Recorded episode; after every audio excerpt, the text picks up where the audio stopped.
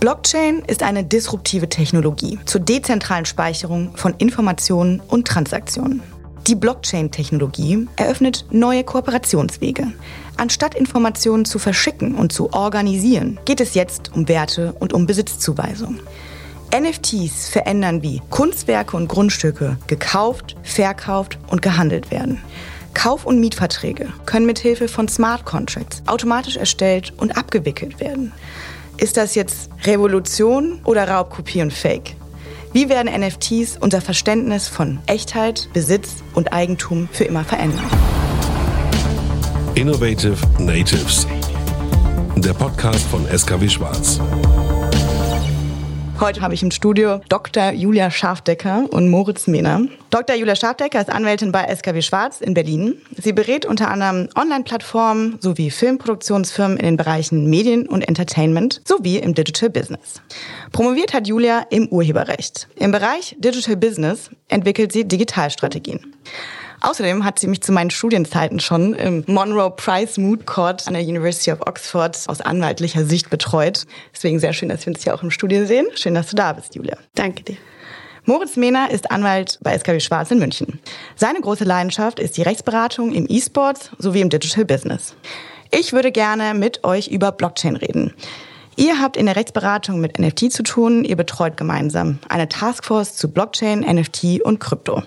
Ich möchte heute von euch wissen, wie arbeitet ihr in der Rechtsberatung mit NFTs? Was sind da eure Herausforderungen? Hallo. Hallo. Hi. Schön, dass ihr hier seid. Schön, dass wir hier sein dürfen. Wann habt ihr so zum Einstieg zum ersten Mal von Blockchain NFT gehört? Wie habt ihr euch das Wissen dazu angeeignet, um das rechtlich bewerten zu können? Was macht man, wenn so ein neuer Rechtsbereich auftritt? Bei mir tatsächlich kurz bevor als ich vor zwei Jahren bei SKW angefangen habe. Über Moritz eigentlich. Echt? Schön. Ja, ja guck, so, oh, wow. so eng ist das Thema mit Moritz verbunden. Also irgendwie war es am Anfang nur ein Buzzword und man hört es und findet es interessant und ja, dann geht das große Lesen los und am Anfang oder vor zwei, drei Jahren gab es eben noch nicht viele Quellen und dann waren das weniger Online-Links, wo man sich eingelesen hat. Ich gerne auch mal das ein oder andere YouTube-Video, wo mir verschiedene Experten, Expertinnen ihr Wissen angeeignet haben. Und dann geht so langsam äh, das Rad los und es rattert und man bleibt irgendwie am Ball, weil man es selber spannend findet. Und ist ja auch sehr aufregend. Passiert ja auch viel. Ja, total. Und den ein oder anderen Podcast auch gehört. Ja, so war das bei mir. Ja, bei mir kam schon ein bisschen früher, auch gar nicht mit einem Arbeitsbezug, sondern persönlich. Ich habe damals noch in einer WG gewohnt in München. Das ganze Haus war eigentlich eine WG, aber der Nachbar gegenüber in der Wohnung war sehr technisch versiert. Er hat auch Informationstechnologie studiert und haben uns immer drüber ausgetauscht und mit diesem Nachbar haben wir dann auch ein Startup im Data Economy Bereich gegründet. Das war so zwei Jahre bevor ich Rechtsanwalt wurde, das heißt 2016. Und gerade im Datenbereich war schon damals der Use Case der Blockchain sehr interessant oder verfolgungswürdig sozusagen. Und da haben wir uns vertieft damit beschäftigt. Ich noch nicht rechtlich, also noch nicht vertieft rechtlich, aber zumindest mit der Technik und den wirtschaftlichen Use Cases. Und ja, seitdem hat es mich weiter verfolgt, interessiert und es hat dann auch in der Arbeit ab 2018 relativ schnell Einschlag gefunden. Ja, also ihr seid ja schon äh, lange dabei. Ich würde gerne zunächst ein paar technische Grundlagen klären. Wir haben zwar schon eine Podcast-Folge zu Blockchain und Kryptowährung. Ähm, da haben Paul und ich mit Frederik Hannessen gesprochen. Trotzdem denke ich, ist wichtig, nochmal so back to the basics zu gehen. Vor allem, weil NFT und Blockchain ja eng miteinander verbunden sind, aber sie sind nicht ein und dasselbe.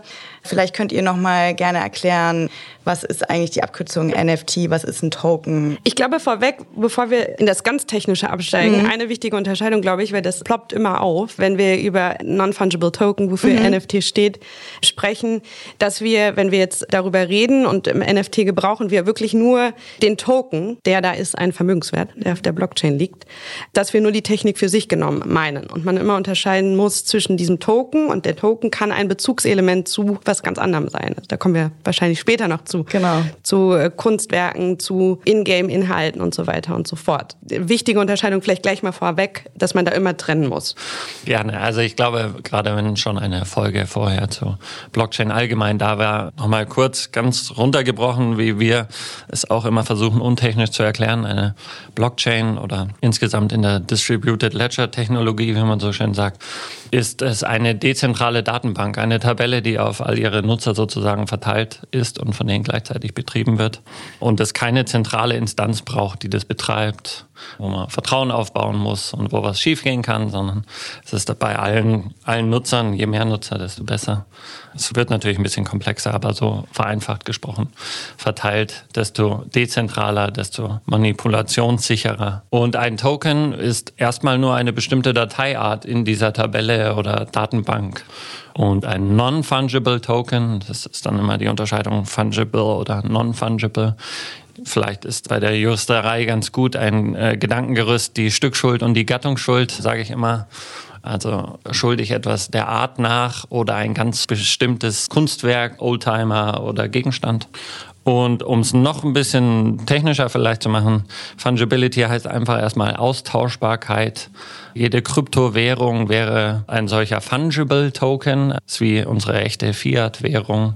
Wenn ich jemanden 10 Euro leihe, dann ist es mir egal, ob ich einen 10-Euro-Schein zurückkriege, zwei 5-Euro-Scheine oder Kleingeld. Ganz viele Bronzemünzen. Oder ich brauche nicht den gleichen Geldschein zurück. Und non-fungible ist dann eben genau das Gegenteil. Das stellt diese Einzigartigkeit dar. Den Token gibt es nur einmal, der identifiziert eine Datei dieser Dateienart ganz spezifisch. Das heißt, man könnte schon wirklich so sagen, dass eine Blockchain ist wie ein Buch, an der jede Person mitarbeiten kann. Ein Buch, ja. Also sie funktioniert so ähnlich. Ich weiß nicht, äh, wer das alles kennt, aber es gab ja diese Funkerbewegung der Kurzwellen. Jeder, der sich so eine gewisse Antenne in den Garten stellt, kann plötzlich weltweit Funksprüche empfangen und mitmachen. Das ist einfach physikalisch gegeben.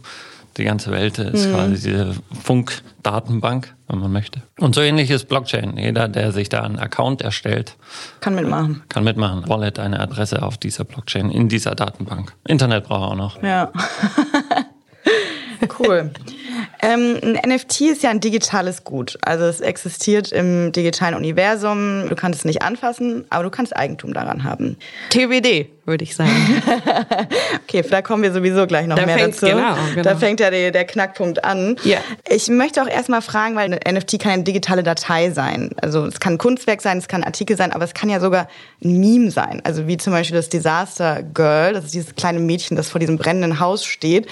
Das ist ja irgendwie auch eine wahnsinnige Vorstellung eigentlich, dass so ein zufälliges Foto dann plötzlich für 500.000 US-Dollar verkauft wird.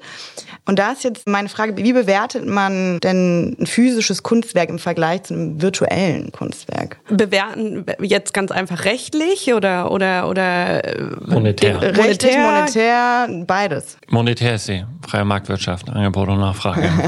Jeder muss selber entscheiden, was er für mhm. gewisse Gegenstände und was er davon hat. Würde ich jetzt sagen. Ja, das Meme ist schon sehr bekannt. Ja, aber genau das ist ja dann auch, wie verschiedene Prozesse dazu führen, wie mhm. viel Geld ich bereit bin, für etwas auszugeben. Aber der Gedanke ist ja, glaube ich, uralt. Also, dass die Leute danach streben, etwas zu besitzen oder zu sammeln. Und ja, wie viel Geld man im Endeffekt bereit ist auszugeben, hat man ja in den letzten zwei Jahren gesehen. Also, wie auf einmal die Preisspirale sich nach oben geschraubt hat. Und aber es ist ja total spannend, weil es ja so dieses Analoge ist. Es ist was anderes, ob ich jetzt irgendwie ein Bild kaufe und mir reinhänge oder ob ich das quasi als Datei habe. Das ist ja so dieses, diese Haptik fehlt ja komplett. Aber da sind wir schon mittendrin in dem Thema heute sozusagen, wie das rechtlich und ich glaube, da können wir jetzt gleich einen Vortrag halten ja. dazu. Ja. Jura Mission Explode gerade. Aber ich glaube, der, der Anfangspunkt ist, glaube ich, da, was Julia vorhin schon zu der technischen Frage gesagt hat. Man muss es unterscheiden.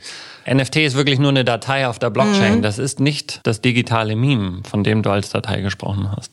Oder in den allermeisten Fällen. Genau, also das ist ein wichtiger Anknüpfungspunkt, der über allem steht, weil das geht immer ganz einher. Also man liest immer ja das NFT und verbindet damit sozusagen sofort um es zu visualisieren, ein Bild, ein Meme, jetzt wie du mhm. gesagt hast in dem Fall. Und das ist nicht notwendigerweise das Gleiche, ja. Also der Token, der Non-Fungible Token liegt auf der Blockchain und der kann mit etwas verbunden sein. Wir sprechen ja von Referenzierung, wenn man, mhm. wenn man das jetzt ganz ja, juristisch oder dem Ganzen einen Namen geben möchte. Also das bedeutet, du hast den Token, der liegt auf der Blockchain und der ist mit irgendwas verbunden.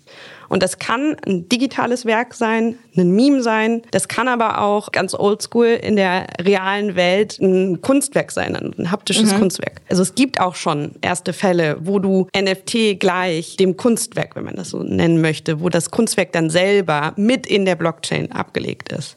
Aber ich glaube, das sind auch bis jetzt die wenigsten Fälle, dass das der Fall ist. Das heißt, du hast ja diesen Token, der in der Blockchain liegt und der ist dann über Hashwert, nennt man das, äh, mit irgendwas verbunden.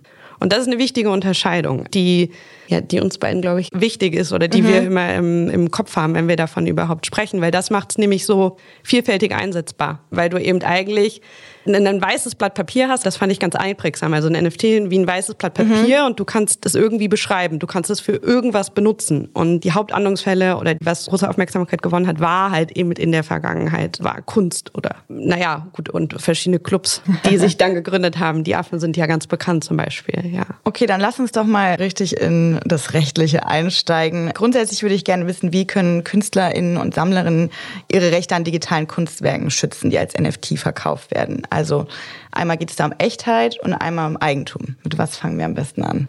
Echtheit und Eigentum. Fangen wir mit Eigentum an. Hätte ich auch. good, good choice. Sehr schön.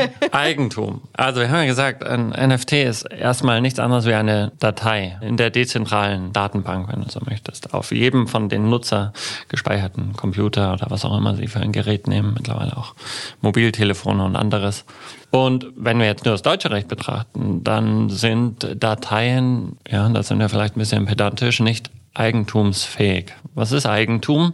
Eigentum würden Juristen als ein sogenanntes ausschließliches Recht bezeichnen. Das heißt, wenn ich Eigentümer gegen eine Sache bin, meistens Gegenstände wie ein Stift oder das Glas Wasser vor mir, könnte jetzt nicht mehr, aber wäre es meins, dann habe ich das Recht, damit zu machen, was ich will im Rahmen der Grundrechte und der Rechtsordnung, die mir gegeben wird. Aber ich kann auch anderen verbieten, also ein sogenanntes Ausschlussrecht, etwas damit zu machen. Das gibt es für Dateien nicht. Es hat verschiedenste Gründe. Es ist auch lange ausdiskutiert worden.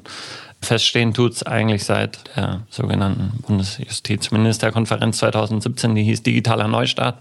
Da wurde das diskutiert und es hieß kein Eigentum an Daten. Das heißt, es gibt noch Besitz oder faktische Rechte, die mir erlauben, damit etwas zu tun, aber ich habe kein Eigentum an Daten in dieser Hinsicht. Also NFTs können nicht Gegenstand von Eigentum sein. Ja, soweit, ah, soweit ja, wie gesagt, TWD. es ist super interessant. Also wenn man sich das international anguckt, ich habe heute Morgen nochmal in US-amerikanische Entscheidungen geguckt, fand ich super spannend.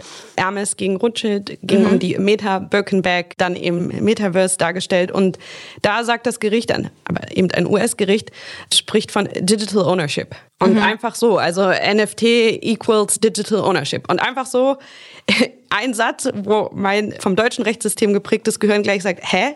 Okay, interessant. Wo bei uns eben die Debatte, glaube ich, viel formal juristischer einfach ist, kommt ein bisschen daher, dass unser Rechtsverständnis, 90 BGB, mhm. grundsätzlich davon ausgeht, dass man grundsätzlich eine Sache braucht. Eine Sache ist ein körperlicher Gegenstand. Was ist ein Datum? Erstmal nicht das Glas Wasser, was vor uns steht. Und ich glaube, deswegen ist unser Grundverständnis, wie wir auf sowas gucken, würde jetzt nicht sagen weniger kreatives, aber irgendwie sind wir halt eben in diesem, unser Grundverständnis ist einfach ein anderes. Und deswegen rein von dem, wie wir auf Eigentum, wie Moritz erklärt hat, gucken, per se erstmal schwierig zu sagen, dass das Datum dieser Token eigentumsfähig ist. Ja. Und ja, was machen dann Künstlerinnen und SammlerInnen dann sonst? Also wie gehen Sie vor, wenn Sie verkaufen wollen, schützen wollen? Was sind die Wege? Mhm. Also was ich ganz spannend finde, das ist so abstrakt, um das ein bisschen noch zu visualisieren. sagen wir jetzt mal einfach, eine, eine Künstlerin hat in der realen Welt ein haptisches Werk geschaffen. Mhm. So, ich habe jetzt hier kreativ mich ausgetobt, ähm, was ich keinem zumuten will, aber sagen wir mal, da ist was rausgekommen, was eine urheberrechtliche Schöpfung darstellt. Ein Werk, was urheberrechtlich geschützt wird.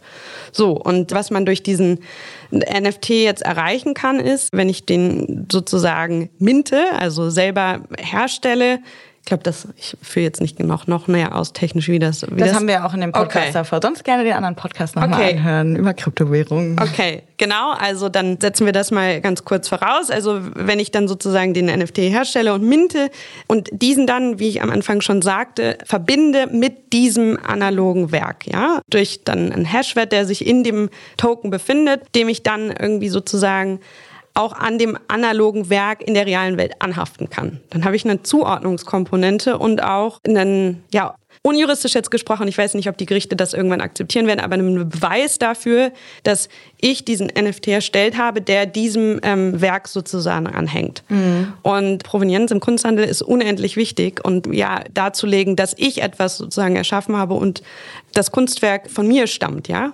Das wäre zum Beispiel eine mhm. Idee. Aber es gibt keine Entscheidung dazu, ne? das jetzt sozusagen juristisch aufzubauen. Aber das wäre eine Idee, finde ich, die man in den Raum stellen könnte. NFTs stellen ja in der Hinsicht erstmal eine weitere Möglichkeit des Vertriebs oder der Auswertung oder der Kontrolle dar. Wenn es jetzt um Eigentum der Künstler geht an ihrem Bild, dann sind wir eh im Urheberrecht, hat überhaupt nichts mit dem NFT mm. derart zu tun. Und die werden Urheber per Gesetz. Also derjenige, der das Bild malt, ist geistiger Eigentümer dieses Bildes. Das heißt, Urheberrecht wird einfach bei NFT genauso angewendet. Das Urheberrecht fragt nach einer Schöpfungshöhe und wenn du diese erreichst, dann wird das, was du kreiert hast, automatisch in Deutschland urheberrechtlich geschützt. Das ist immer mhm. zu trennen von dem, was man dann sozusagen mit dem NFT macht. Das NFT selber urheberrechtlichen Schutz, boah, schwierig. Aber das, was dem zugrunde liegt, ja, Nochmal, wenn ich jetzt ein Bild male, ist es ja kein NFT. Es ist genau, erstmal ein Bild. Ja. So, und dann erstelle ich diesen NFT, eine Datei auf einer Datenbank. Die verknüpfe ich jetzt durch die Referenzierung, die Julia vorhin erklärt hat, mit dem Bild, das ich geschaffen habe. Und sage fortan, dieses Bild wird vielleicht nur noch mittels Übertragung des NFTs übertragen, weiter mhm. lizenziert. Es ist am Ende des Tages vor allem eine Lizenz, die mit dem NFT meistens verknüpft ist. Ja, super spannend. Was gibt es denn, Moritz, vielleicht die Frage an dich im Games-Bereich bezüglich NFTs? Also es gibt ja immer wieder ganz interessante Cases. Was entwickelt sich da? Also ja, natürlich auch der Games-Bereich spielt viel mit dieser neuen Technologie, wie fast jede Branche eigentlich. Man kann alles Mögliche sehen. Also es gibt vor allem besondere Games-Clubs sozusagen oder Vereine, die sich plötzlich über NFTs organisieren sind wir schon fast im DAO-Bereich. Mhm. Eine große Rolle spielt für Games immer diese Sammelwut an digitalen Items und die Games haben ja oft ganz eigene Economies, also Wirtschaftsmechaniken. Die lassen sich auch wunderbar und transparent über NFT darstellen. Und wenn wir über NFTs ein bisschen hinausgehen äh, zur Blockchain oder Distributed Ledger Technology generell schauen, dann gibt's ja ganz spannende Sachen. Man kann natürlich auch ganze Spiele auf der Blockchain laufen lassen. Eins meiner Lieblingsprojekte wäre da diese ein Game, das heißt Dark Forest. Mhm. Das hat wirklich gezeigt, und wenn man diesen Gedanken einer dezentralen Datenbank, also einer Datenbank, die allen zusammengehört, auf Spiele überträgt, gibt es auch nicht plötzlich mehr einen, der das Spiel hat und veröffentlicht und mhm. vertreibt, sondern es ist plötzlich das gemeinsame Spiel, das man fortentwickelt, theoretisch unendliches Spiel. Da ging es jetzt nicht um NFTs, sondern in diesem Spiel hat man auch ein sehr interessantes Prinzip des Zero Knowledge Proofs umgesetzt. Also die Blockchain-Technologie schafft es auch über Token einen gewissen Check dem Gegenüber zu machen. Also zum Beispiel das leichteste wäre ein Alterscheck. Mein Token könnte beweisen, dass ich eine gewisse Alter habe, ohne mein Alter preiszugeben. Der andere sagt, okay, hier der Film ist nur ab 18 und dann sagt mein Token, ja, der ist auf jeden Fall über 18, ohne zu sagen, wie alt ich wirklich bin. ähm, das will ich. War, war das ganze Spiel aufgebaut, so dass jeder in diesem Universum, das war ein Science-Fiction-Spiel, wo man im Universum durch die Gegend fliegt, mit Planeten Welten aufbaut und die anderen Spieler wussten aber nur, dass da andere irgendwo sind, Zero mhm. Knowledge Proof, aber nicht wo sie sind und was sie aufbauen, sondern das hat man erst gesehen, wenn man irgendwie in eine gewisse Nähe gekommen ist. Also war ein sehr interessantes, lustiges Projekt, aber weniger mit direkt NFT zu tun. Könnte man ja vielleicht aus dem Gaming auch rausholen. Tut man auch. Also die großen Institute, gerade das Fraunhofer Institut ist mhm. da mit großen Forschungsprojekten dran. Das hat große wirtschaftliche Relevanz, diese Zero Knowledge Proofs. Ja, super spannend. Außerhalb jetzt von Kunst und Entertainment würde ich gerne auf den Immobilienerwerb im Metaverse eingehen. Also eine NFT-Immobilie. Ich könnte mir jetzt zum Beispiel eine Landparzelle in Decentraland kaufen. Sie ist dann virtuell und auch nur 10 mal 10 Meter groß. Wobei ich es super spannend finde, in die Höhe ist es unbegrenzt. Das finde ich irgendwie eine galaktische Vorstellung. Undenkbar in Deutschland. Baurecht. Oft sind NFT-Immobilien mit Smart Contracts verknüpft. Das heißt, es gibt verschiedene automatisierte Aktionen für Zahlungen, Wartungen, Dividenden. Wie läuft so ein Kauf im Metaverse ab? Was sind Smart Contracts eigentlich genau? Ja, Moritz sprach von Lizenzen an. Smart Contract ist erstmal, jetzt kommt der Jurist, kein Vertrag, mhm. wie wir das jetzt im juristischen Sinne sehen würden. So wie Digital Ownership nicht Eigentum ist. Ja? Das ist jetzt schon.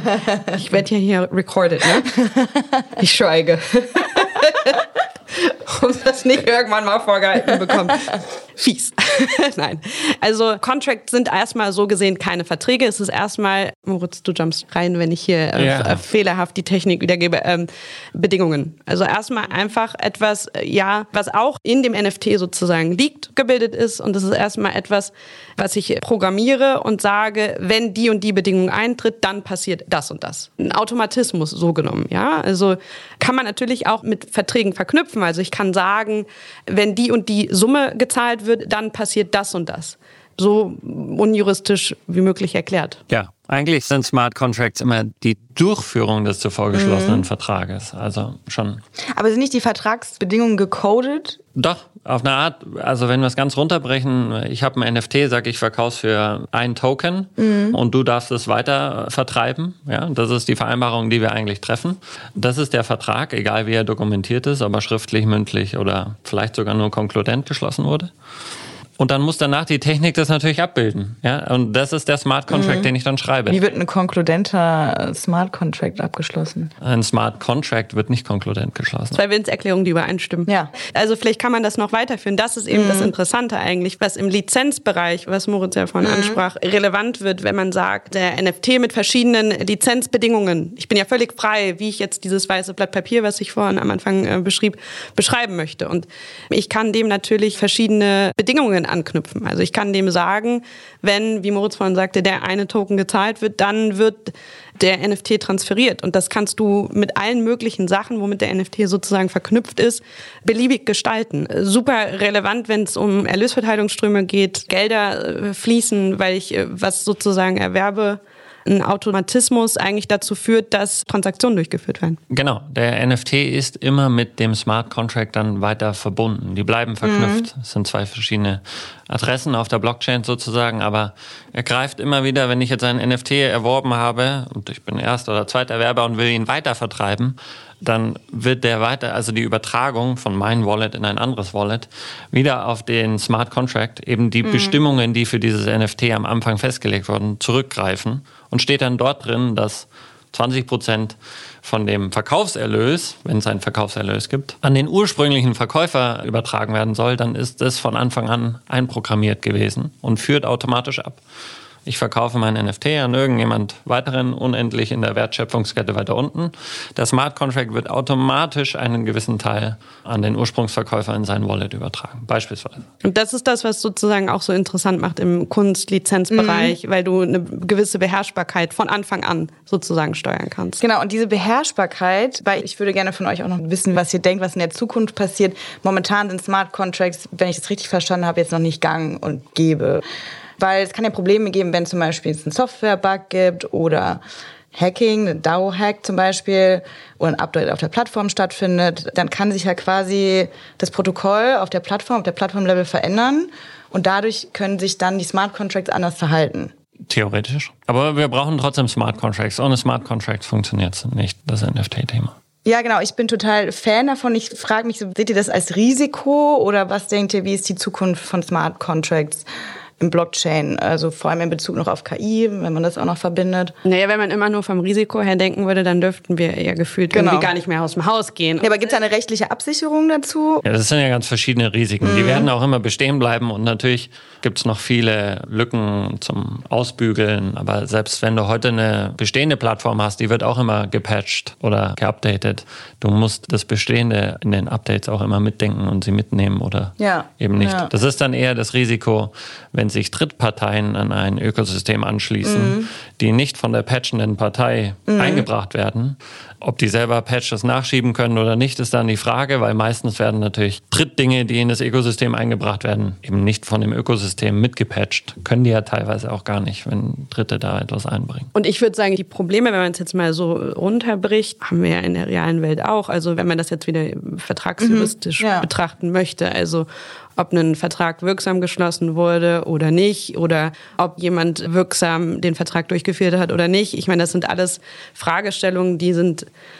ja, sonst gäbe es unseren Berufsstand, glaube ich, gar nicht, wenn wir uns nicht in der Vergangenheit mit diesen Fragen schon konfrontiert gesehen hätten. Das kannst du auch wahrscheinlich eins zu eins in die digitale Welt dann übertragen. Da werden sich Fragen, die wir analog uns schon gestellt haben, sich dann auch dort wieder stellen. Jetzt losgelöst von den Sicherheitsaspekten, die ihr gerade besprochen habt. Ne? Das wirkt mhm. sich dann ja auch wieder auf, wenn man nochmal zum Smart Contract zurückgeht. Man hat vorher den Vertrag mit den und den Bedingungen oder das sollte dem NFT anhaften und man wollte den Smart Contract mit den und den Bedingungen versehen. Was passiert, wenn jetzt jemand von außen kommt und den manipuliert.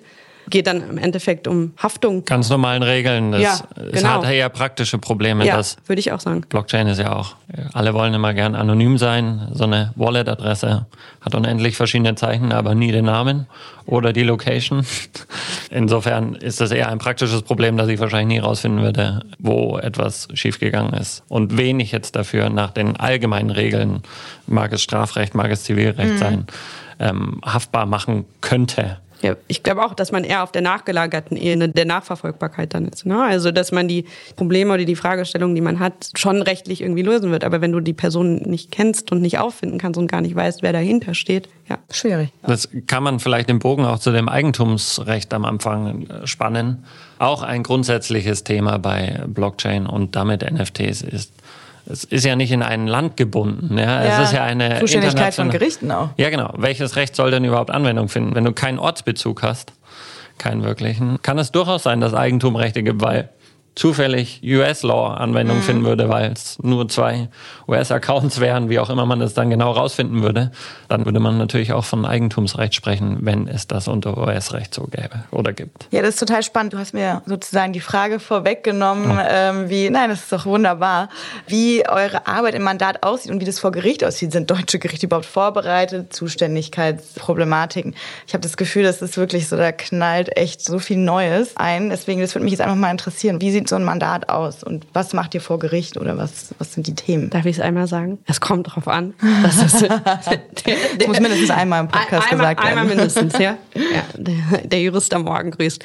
Ja, wird spannend, würde ich sagen. Also der häufigste Anknüpfungspunkt von Recht ist eigentlich, wo eine Handlung passiert. Naja, wo passiert mhm. denn die Handlung jetzt schon hier? Ne? Also wenn wir ein dezentrales Netzwerk haben, was über die Welt komplett verteilt ist, Überall. wirst du Anknüpfungspunkte für gewisse jede Rechtsordnung irgendwie finden. Ja, also die Mandate, die wir haben, das sind ja Projekte. Die finden ja erstmal außerhalb der Blockchain statt. Also es kommen Parteien zusammen, die ein Blockchain-Projekt aufziehen wollen. Mhm. Dann wird natürlich ein normaler Vertrag geschlossen. Und man einigt sich inhaltlich, was soll das Blockchain-Projekt dann machen können, wer soll was haben. Das sind alles die allgemeinen technischen und rechtlichen Regeln, man kann sich auch unter dem Vertrag natürlich dann die Rechtswahl aussuchen. Man weiß auch, wer sein Gegenüber ist. Wir haben jetzt selten einen Fall, wo es um einen einzelnen, was weiß ich, NFT-Übertragungsfall im Hochvolumenbereich hat und wo man nicht weiß, wo diese ganzen Sachen stattfinden, sondern der, der Großteil der Mandate oder Projekte, die wir bearbeiten, findet ja trotzdem im Austausch zwischen zwei Unternehmen statt, in einem mhm. ganz normalen, gewohnten Bereich. Nur, dass man halt das Projekt in seiner technischen Spezifikation auf die Blockchain denken und strukturieren muss. Genau, man muss es im Kopf haben, um dann die Risiken zu erkennen, die man dann aber ja auch vertraglich abbilden kann. Ne? Also wie Moritz meinte, man kann, man kann sich ja einer Rechtsordnung auch unterwerfen und das vertraglich vorher absichern. Zwei Ebenen. Erstmal erkennen, was passiert technisch, welche tatsächlichen Risiken oder welche rechtlichen Risiken ergeben sich daraus, diese erkennen und da kann man gegensteuern. Also wie Moritz gerade erklärte. Genau, also ein super interessanter Teil der mandatsbezogenen Arbeit, klar, gerade Projekte oder Unternehmen, die NFT-Projekte starten und lostreten wollen, das zu begleiten. Aber dann auch natürlich, und das wird, sieht man ja, die ersten Gerichtsprozesse über die Welt verteilt gehen los, wird sich auch in Deutschland zukünftig die Frage stellen, was ist online eigentlich passiert? Also ein NFT ist verkauft worden, es hat eine Übertragung stattgefunden das Kunstwerk, was mit dem verbunden ist, gibt's gar nicht mehr zum Beispiel. Mhm. Oder aber, was bedeutet das für die Eigentumsübertragung in einem Kunstwerk? Oder aber es hat jemand ein NFT kreiert und mit einem Kunstwerk verbunden, über das er gar nicht verfügen durfte. All das sind super interessante Fragestellungen, die wir natürlich jetzt vertraglich oder die vertraglich nicht abgebildet werden konnten. Und da wird man sich früher oder später 100 Pro in einem Gerichtssaal wieder begegnen. Und da wird sich, denke ich, die Mandatsberatung auch hinentwickeln. Ja, also einmal dieses Projektbegleitende und dann aber das und das ist passiert. Ja, Partei X findet jetzt gar nicht lustig, dass äh, Partei Y dahergekommen ist und auch ein NFT kreiert hat, wo ich eigentlich meine, dazu seien sie nicht berechtigt. Und ich kann mir vorstellen, dass da eben ziemlich bald die Mandatsberatung hingeht. Mhm. Ja, das ist äh, echt spannend. Gibt es denn so ein internationales Urteil, was sich schon mal damit befasst hat, äh, mit der Anwendung äh, vom Recht oder wie man damit umgeht? Nein, die Urteile, die da sind, die haben natürlich immer ein Recht, das Anwendung findet in dem jeweiligen Land. Aber ich denke, dass es jedes Mal auch um Parteien geht, die außerhalb der Blockchain zusammenkamen, erstmal um dieses Projekt aufzuziehen, in Anführungszeichen. Beziehungsweise, wenn wir uns, kann Julia vielleicht mehr dazu sagen, zu diesem Eigentums Ding. Äh, es gab ein, ich weiß gar nicht, so in den letzten Monaten, ein Urteil in US. Da ging es um Eigentum, ich glaube. NFT Quantum? Quantum hieß es richtig, mhm. vielen Dank. Und da ging es um Eigentumsrecht eines ursprünglich versteigerten NFTs auf einer Blockchain, die es heute nicht mehr gibt. Ich glaube, es war ein Namecoin und dem damit referenzierten Bild, das danach auf einer weiteren Blockchain wieder als NFT gemünzt mhm. wurde. Und im Rahmen dieses Urteils hat man erstmals diskutiert, wem eigentlich durch diese Versteigerung, es war ein Versteigerungshaus, ich glaube sogar Sotheby's oder Christie's. Mhm. Mhm. Sotheby's, ja. Und in dieser Versteigerung Sotheby's gibt natürlich ein Recht vor, unter dem die Versteigerung läuft. Und das ist dann der Ausgangspunkt, von wo ich versuche, mein Eigentumsrecht nachzuverfolgen oder das Gericht in dem Fall ist durch die Versteigerung ein Eigentum an dem NFT und dem referenzierten Kunstwerk eingetreten, so dass, wenn er das Kunstwerk nimmt, es auf eine zweite Blockchain münzt, weiterhin mein Eigentum betroffen ist oder ist es anders zu verfolgen. Und so haben wir dann US-Recht gehabt, deswegen hat ein US-Court darüber entschieden. Ich glaube, wenn man das berät, was man noch unterscheiden muss, das ist ja dann sozusagen schon die Rechtsverfolgung. Mhm. Üblicherweise mhm. kommen wir ja schon vorher ins Spiel. Also bevor man überhaupt seine Rechte vor Gericht geltend machen muss oder sich auf einmal einem Rechtsstreit ausgesetzt sieht. Und die Beratung ist eher, wie Moritz beschrieb, im Projektbereich. Ja? Also Unternehmen, die beispielsweise ein NFT-Projekt starten und da spielt sich dann sozusagen die Fragen, die wir gerade eben im Raum stehen hatten, die stellen wir uns natürlich auch, das sehen wir und dann bildet man das vertraglich ab oder unterwirft sich einer Rechtsordnung.